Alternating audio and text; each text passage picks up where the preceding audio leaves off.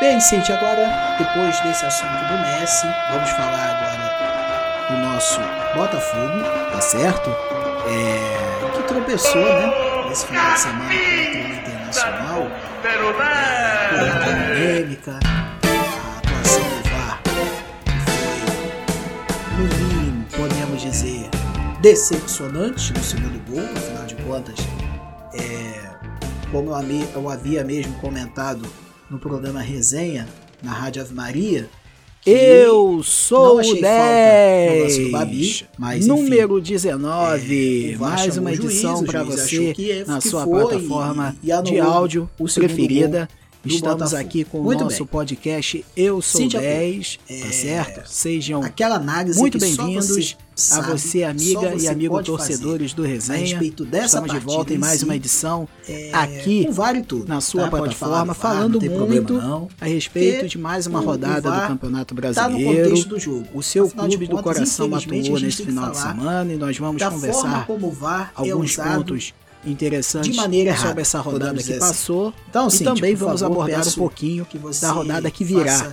Afinal de contas, amanhã a bola rola para os quatro partida, clubes um cariocas nesta noite de quarta-feira, de tá Botafogo e aí a gente vai falar um pouquinho também Maurício, sobre essas tem um partidas erro na sua que fala. Botafogo não tropeçou no Inter, Botafogo tropeçou no, estado do Rio, tá entendeu? Tá certo? O, gente, o, é o seguinte, Botafogo nós perdeu o jogo pro Inter, o Botafogo perdeu o jogo pro VAR. A verdade foi essa.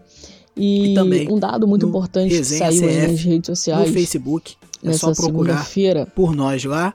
E além disso, temos o, o nosso programa Resenha, o VAR está sendo acionado nesse Maria, Campeonato Brasileiro 68% a mais do que ele todas foi as segundas, é, acionado e sextas, no último campeonato. Estamos lá para mais e um outro um dado muito importante. mais um ele mudou com muita informação cerca e de opinião 23% a respeito não só de futebol, mas também de outros esportes. até então. E você vai lembrar é que a gente está na sétima rodada, né, meu amigo? Então, para estar com a gente é, nas acho que o VAR já mexeu muito em pouco tempo. Vamos começar o nosso podcast? Vamos nessa? Perdeu um pouco essa hoje. questão do VAR. Vamos falar de Messi também, e rapaz. Que novela. Tá perdendo um pouco Messi a credibilidade, né? Ou não, né? Desse, Isso desse tá equipamento aí. E os enfim, próximos capítulos é, que Botafogo virão que já foi vão nos dizer o que duas vai semanas acontecer com o craque argentino. E a gente vai Então, falar um pouquinho também aqui É, no eu nosso até falei isso episódio também de no hoje. programa. Eu Cíntia sou contra a violência, chegando. mas eu, Cíntia Couto, eu acho que eu seja teria a mesma atitude que o gatito de este episódio do Eu quebrar Sou a 10, parada número 19. toda de ter ficado muito, muito bolado. obrigado mais uma vez E ver todo um planejamento, todo um de novo, jogo que poderia ter sido completamente diferente. aqui com a gente. Porque o Botafogo vem Obrigado pela apresentando companhia, Maurício. um trabalho interessante. Obrigado aí a você que está nos É, acompanhando o nesse Botafogo tá podcast jogando de uma forma um reativa, episódio, né? E você É um prazer estar aqui isso, né? novamente. Em todos os É um lugares as pessoas prazer comentando exatamente participar isso. Botafogo Desse, é um time reativo. dessa família ele que é o Resenha. marca, Então, é, mas ele é sai sempre muito bom.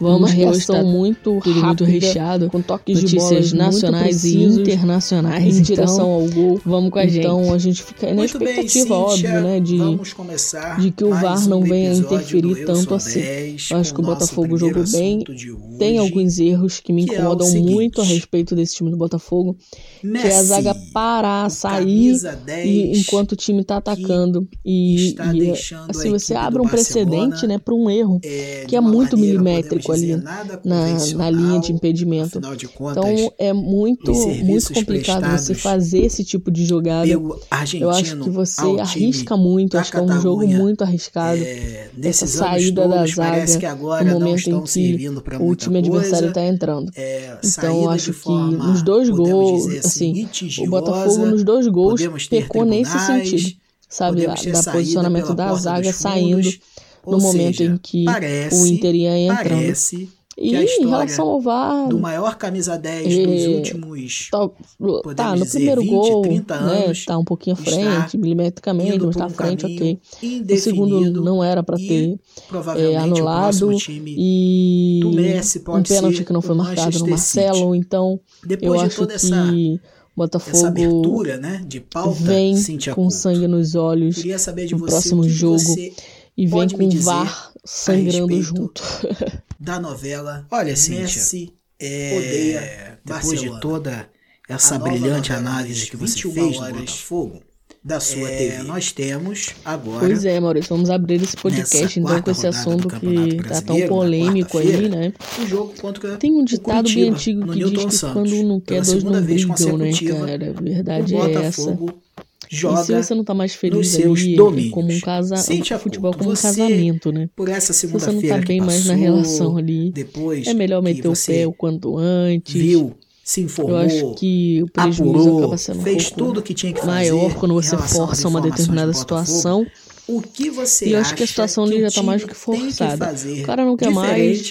Lógico, ele abriu uma Primeira janela pergunta. ali dentro do, de uma cláusula Segunda dentro do pergunta. contrato dele tá tentando. Uma derrota. É, outro Curitiba. Isso de qualquer forma, até pelo fato acende do o sinal Manchester City só fa falou que só fica com glorioso. ele se ele vier Segunda sem custos, sem precisar pergunta. pagar multa. Então ele Dá tá caçando todas as formas, mas é o que tudo indica.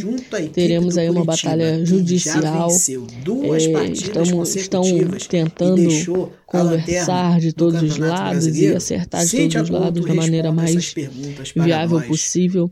Favor, mas eu não sei se essa novela está perto do fim. Quer saber. É, abriram aí pois os bem, precedentes, né, em relação é, ao final da temporada. os pontos então, que teoricamente vem incomodando a torcida oficialmente são os né, mesmos pontos que agora, o Paulo consegue identificar como de maio, ruins na final equipe da temporada, dele. então dentro é, de uma que é a falta de primor ali na última tá bola, do assunto, né, no terceiro setor, ele tem 10 dias precisa de um pouco mais de calma e capricho para finalizar, para poder e esses erros coletivos na parte defensiva, na hora de fazer a recomposição quando então, perde a bola no contra-ataque. Acabou agora, e, né, por conta da pandemia, é, ficou parado. Nesse sentido de, da saída da zaga. Porém, que eu venho martelando é, aí já alguns dias. alega que em relação oficialmente a, dentro do calendário eu, assim, europeu, vale a gente lembrar que o Botafogo vai ter estreia do Canu, né? Então no, vamos acompanhar porque a novela no, vai ser longa nesse jogo agora de quarta-feira.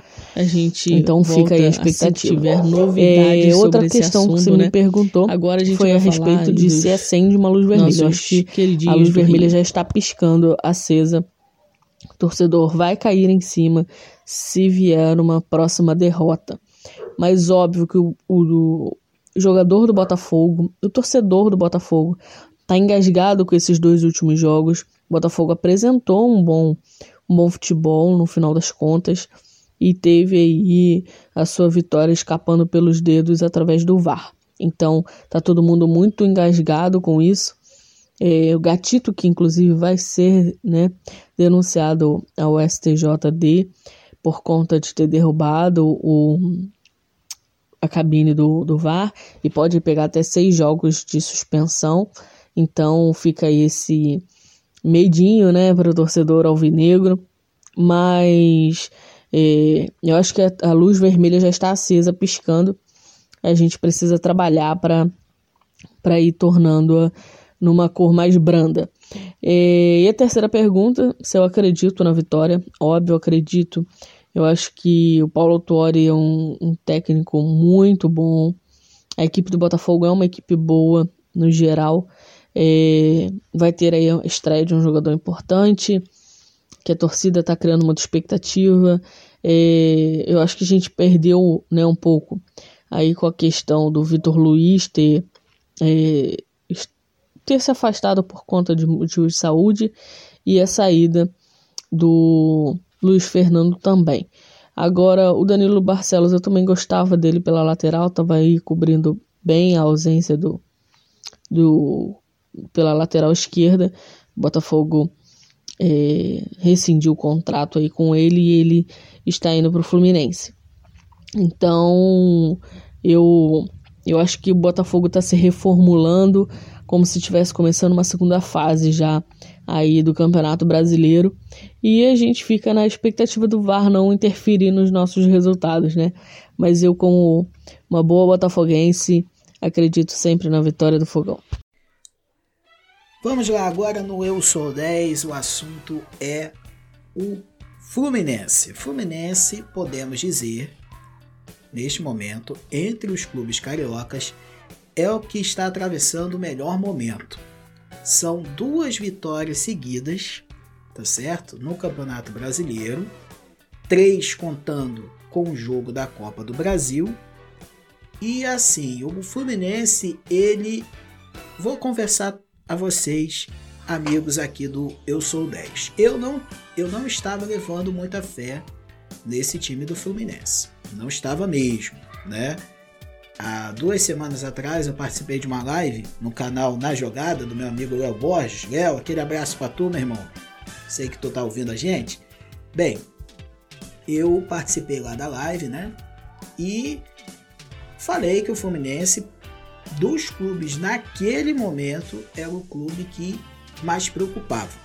E hoje, sexta rodada do Campeonato Brasileiro, é bom a gente frisar isso, gente. É bom porque cada rodada é uma coisa diferente. Então, nessa sexta rodada do Campeonato Brasileiro, o Fluminense, de uma certa forma, apresenta um futebol interessante, consistente e que pode acarretar frutos lá na frente. Não estou dizendo que o Fluminense vai ser campeão, não estou dizendo que o Fluminense vai disputar vaga na Libertadores, não estou dizendo que o Fluminense vai para a Sul-Americana e nem estou dizendo que o Fluminense vai ser rebaixado. Nada disso. Por enquanto, sexta rodada para sétima, o Fluminense apresenta um futebol legal.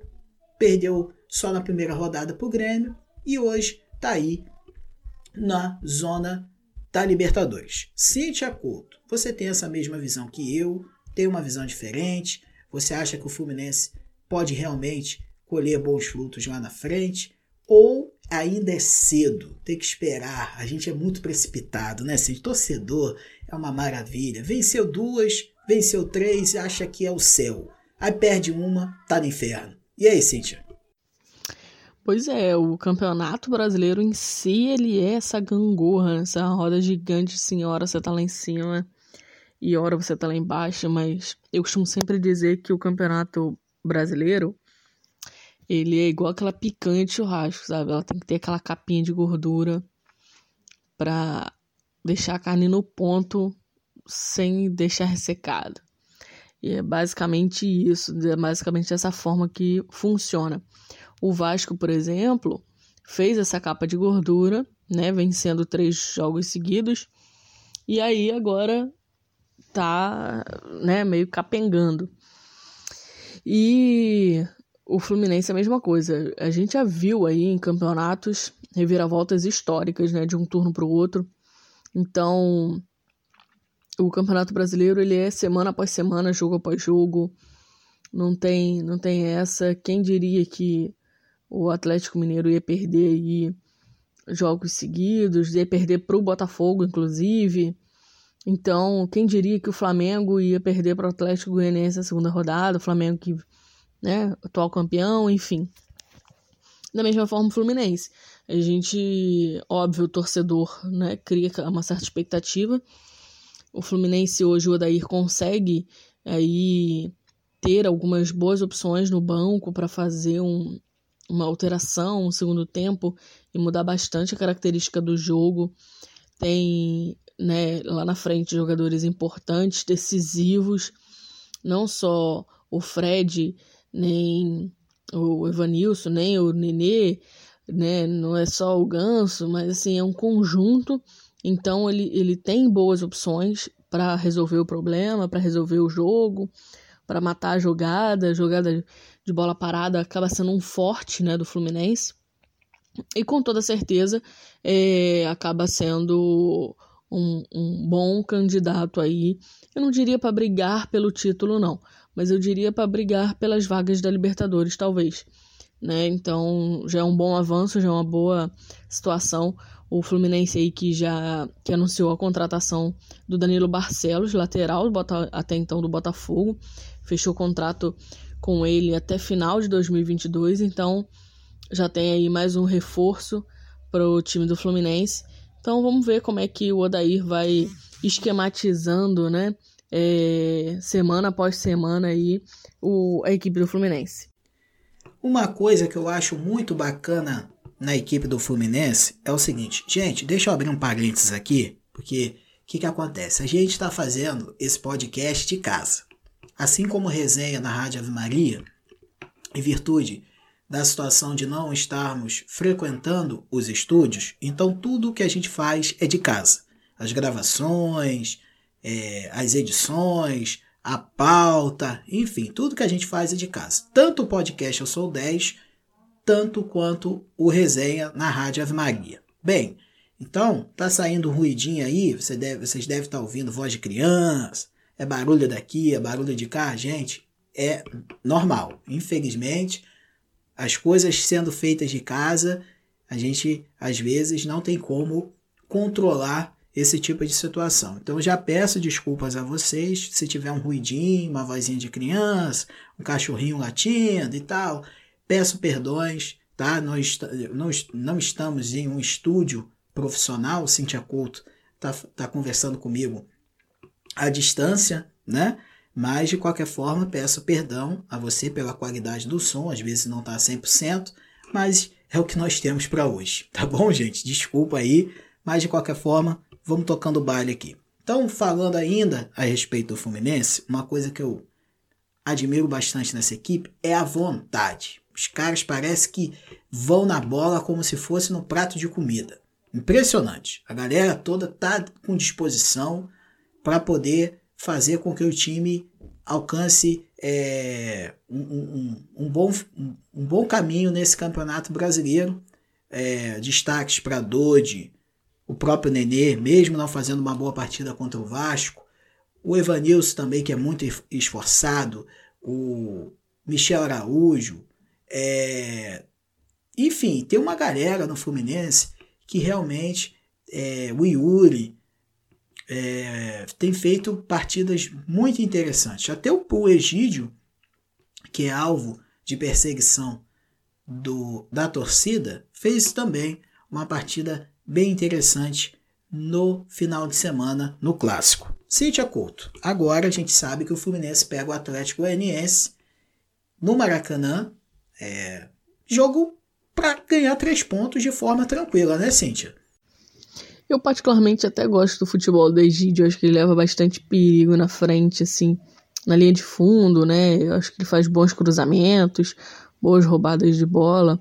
Só que é aquilo, né, cara? Não adianta você fazer 90% bom e os 10% ruim, que a torcida sempre vai pegar no seu pé. Era basicamente a torcida do Botafogo com o Lindoso e com o Pimpão. Então, um dia amava, o restante do ano odiava. É basicamente essa relação que o torcedor tricolor tem aí com, com o Egídio também. É uma relação de amor e ódio, de, diríamos assim.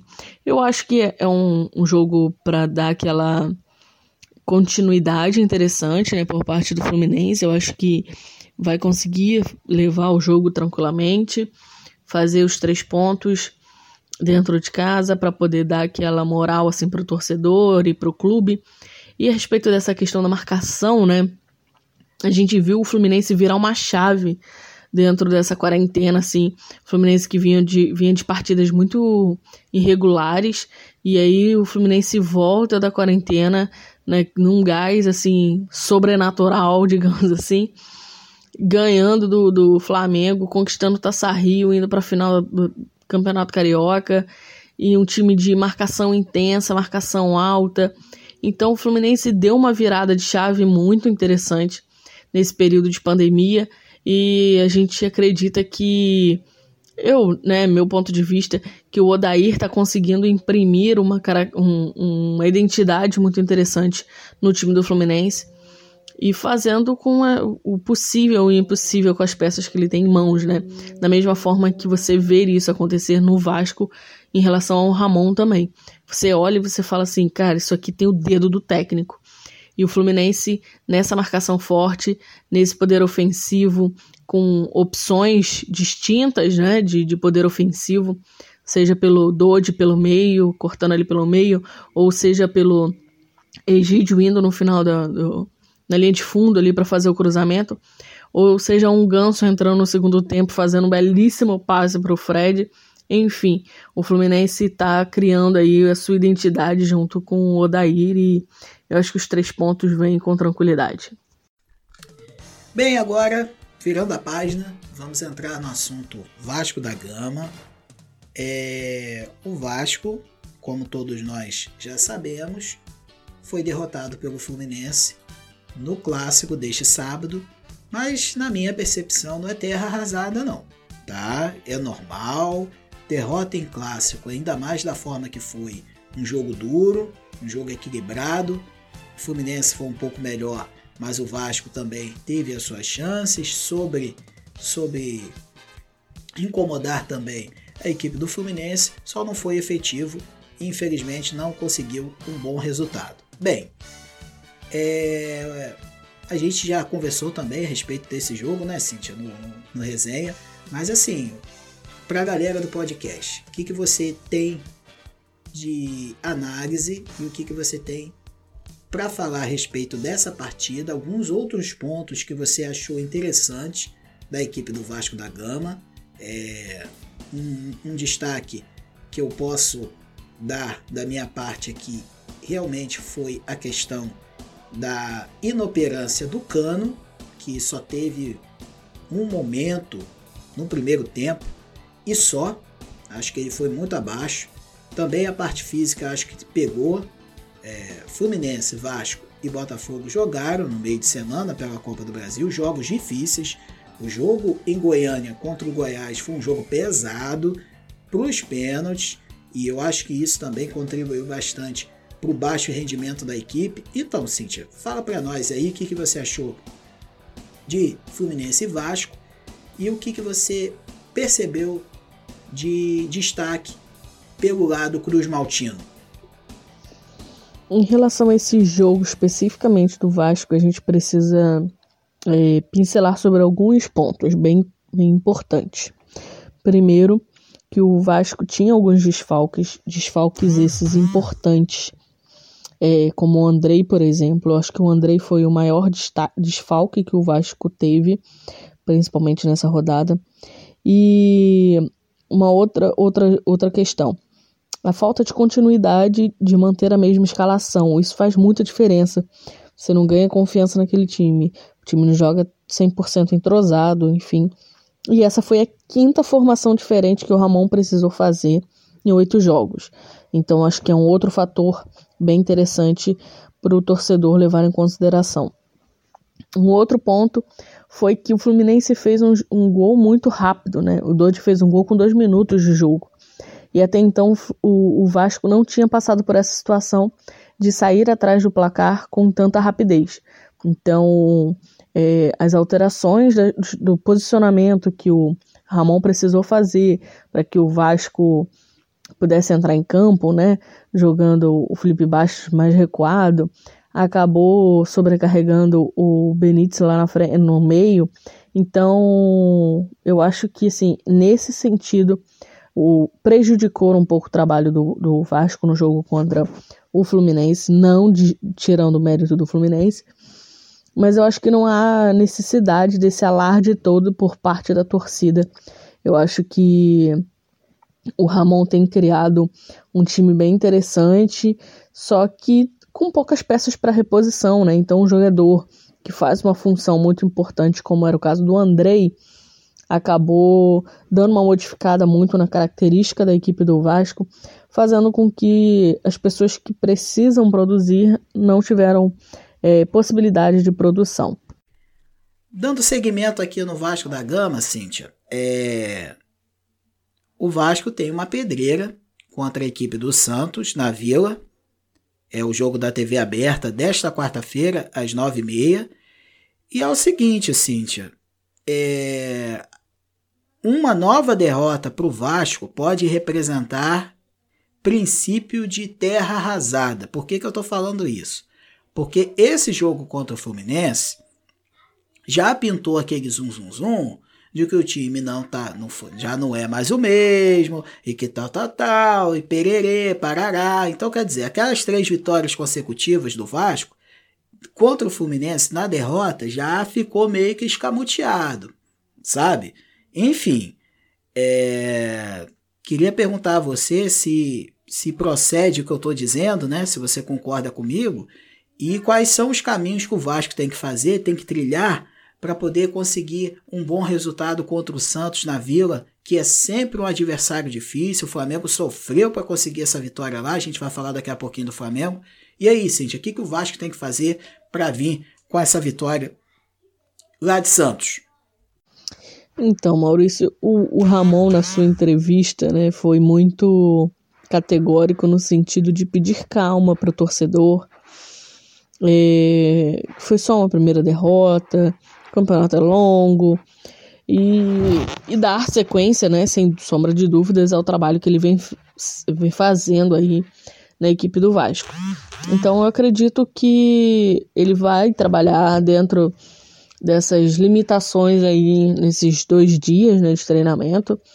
No caso, ontem na segunda. Ou no caso, na, ontem na segunda-feira e hoje, né, terça-feira, para o jogo dessa quarta-feira. Então, acho que ele vai trabalhar em cima dos erros que foram cometidos, ajustar essa questão dos posicionamentos, né, para que aconteça aí uma, um posicionamento melhor e um desenvolvimento melhor da equipe e, naturalmente, né, conseguir sair com a vitória ou um empate na Vila Belmiro vai ser como se fosse uma vitória para o Vasco.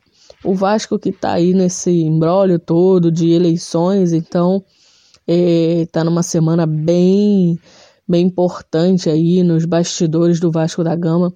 Então fica aí a atenção aí para os torcedores vascaínos para estarem acompanhando todo esse processo eleitoral no Vasco da Gama.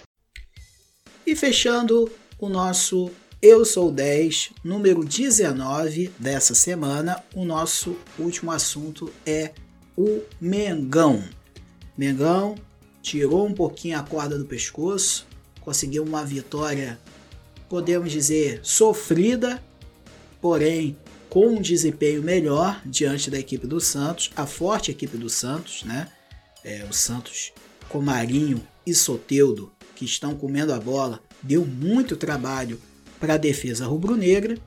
E aí, Cíntia, análise e alguns pontos interessantes dessa partida entre Santos e Flamengo. Flamengo não tem corda no pescoço quando existe uma coisa chamada VAR, Maurício. O torcedor flamenguista pode ficar tranquilo que enquanto existir o VAR no futebol brasileiro, o Flamengo não passará aperto, não terá derrota. Isso é uma coisa que é muito clara. Brincadeiras à parte, eu acho que o Domi está começando a encontrar o caminho dele ali. Eu gostei do que vi. Eu particularmente tenho uma birrazinha com o Ilharão, então gostei dele não ter começado o jogo. Eu acho que você já consegue ver uma melhora no desenvolvimento do Bruno Henrique e do Gabigol. Gabigol que teve algumas chances, perdeu alguns gols bem importantes ali que poderiam ter feito falta para o time do Flamengo. Então eu acho que ele está começando a encontrar né, o estilo de jogo dele e conseguir passar isso para a equipe também. Porque a equipe do, do Flamengo tinha um jogo, é, um estilo de jogo né, é, muito forte, muito característico com o Jorge Jesus e jogava muito aproximado. Um, é, os jogadores jogavam muito apro aproximados, em blocos, né? E iam em bloco, iam tanto para o ataque quanto para a defesa voltavam em bloco e era de toque muito rápido. Já com o, o Domi, ele já faz um jogo mais aberto, né? Um jogo mais amplo, com uma, mais amplitude, enfim. Então são características de jogos diferentes e com, com as mesmas peças. Então ele precisa fazer umas readaptações. Eu acho que o Thiago Maia entrou muito bem nesse time do Flamengo. É, fez, tem feito aí já em dois jogos muita diferença é, com as características dentro do que o Domi vem propondo para essa nova roupagem aí do time do Flamengo. Então acho que aos poucos ele vai acertando isso e de fato, assim, mesmo encarando uma equipe bem difícil que é o Santos, né, com tantos jogadores bons, o Flamengo conseguiu é, se destacar e levar muito perigo também. Olha, Cíntia e amiga e amigo torcedores do Resenha, eu vou falar um negócio com vocês. Cornetagem de torcida é sensacional. Eu tive o privilégio de poder acompanhar minutos antes da partida alguns canais de YouTube do que, que cobrem o Flamengo, né? É, alguns canais que fazem essa cobertura específica do Mengão. O que, que acontece? A rapaziada dos canais, né, que fazem as lives, enfim, do pré-jogo, aquela galera tava meio ressabiada com a escalação do Domi, né? René de lateral direito, sem Everton Ribeiro, Michael, aquela coisa toda.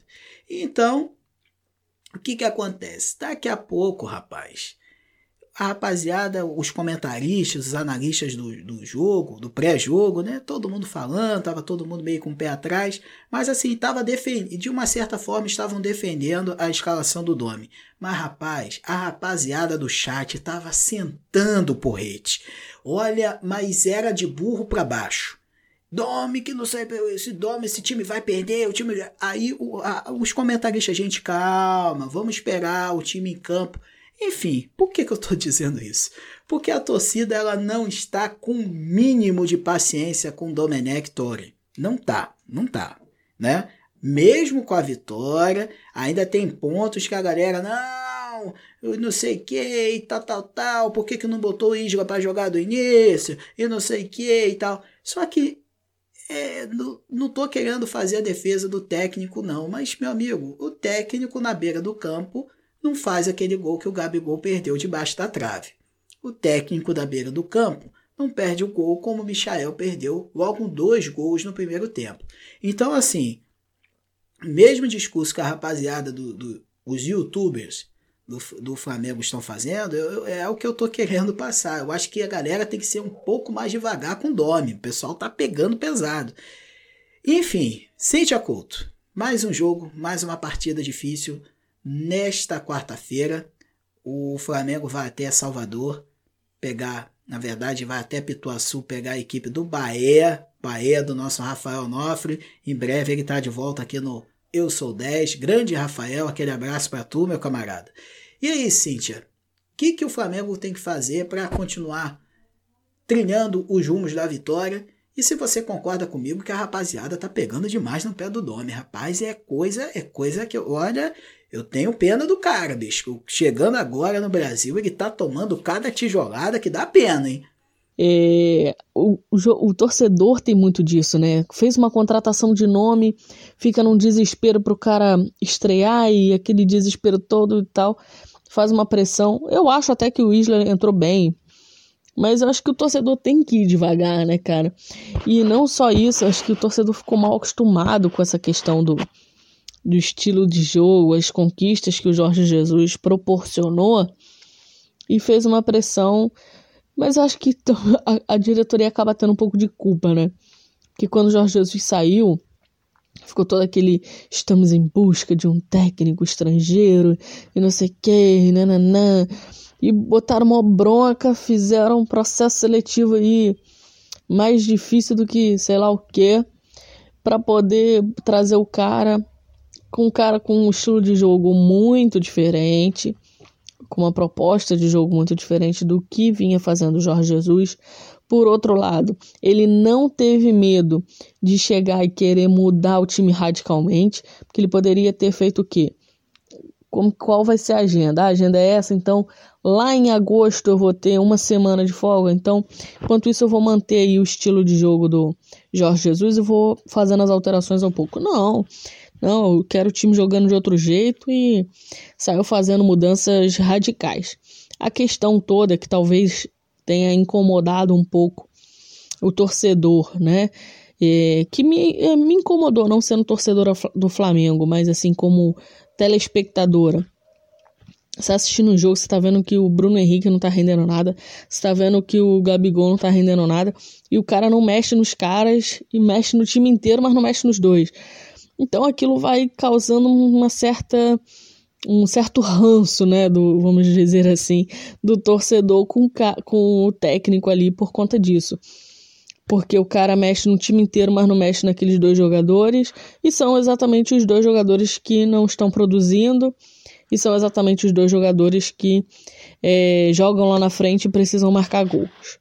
Então eu acho que é preciso ter um pouco mais de paciência, óbvio, é, sou defensora disso, porém, eu acho que o caminho já está sendo é, traçado e estão caminhando bem para um final feliz aí, a torcida com o Dome. Assim que ele embarcar umas três, quatro vitórias consecutivas, hum, tudo, tudo passa, tudo vai ser esquecido, todo esse período conturbado aí entre torcedor e, e técnico. Sente a querida apito final aqui no nosso Eu Sou 10 desta terça-feira. É, muito obrigado, Cíntia, pela sua presença. Desde já agradeço pelos seus comentários, pelas suas análises. A melhor comentarista da região dos lagos, não canso de dizer, Cintia Couto é fera, sabe muito. E é um prazer fazer esse podcast com você semanalmente. Cintia, aquele abraço, tudo de bom, uma excelente semana para você e que tenhamos excelentes jogos, não só nesse meio de semana, mas também no fim de semana com a oitava rodada do Campeonato Brasileiro. Muito obrigado, Maurício. Muito obrigado a você que nos acompanhou aí até o final. Espero que tenha gostado do programa de hoje. Espero que eu tenha contribuído de alguma forma com, com, isso, com a informação, né? E podendo debater aqui sobre esses assuntos. Vou acabar acreditando qualquer hora dessa de que eu tô melhorando mesmo como comentarista. E quero agradecer e te fazer o um convite a nos acompanhar aí em todas as nossas redes sociais, a ouvir o nosso programa aí na Rádio Ave Maria, segundas, quartas e sextas, e ouvir um pouquinho mais dessa comentarista que vos fala. Então, forte abraço e até a próxima. Valeu! É isso, amiga e amigo torcedores do Resenha. Ponto final aqui no nosso podcast, mas não se esqueça, estamos nas redes sociais, arroba Resenha Cabo Frio no Instagram e Resenha CF no Facebook, além de termos um encontro marcado também às segundas, quartas e sextas no programa Resenha na rádio Ave Maria em 87,9 FM. Caso você não esteja perto do radinho, tem o nosso tem também o aplicativo Rádiosnet que você pode nos acompanhar também por lá. Gente, um ótimo meio de semana de futebol para todos nós, tá certo?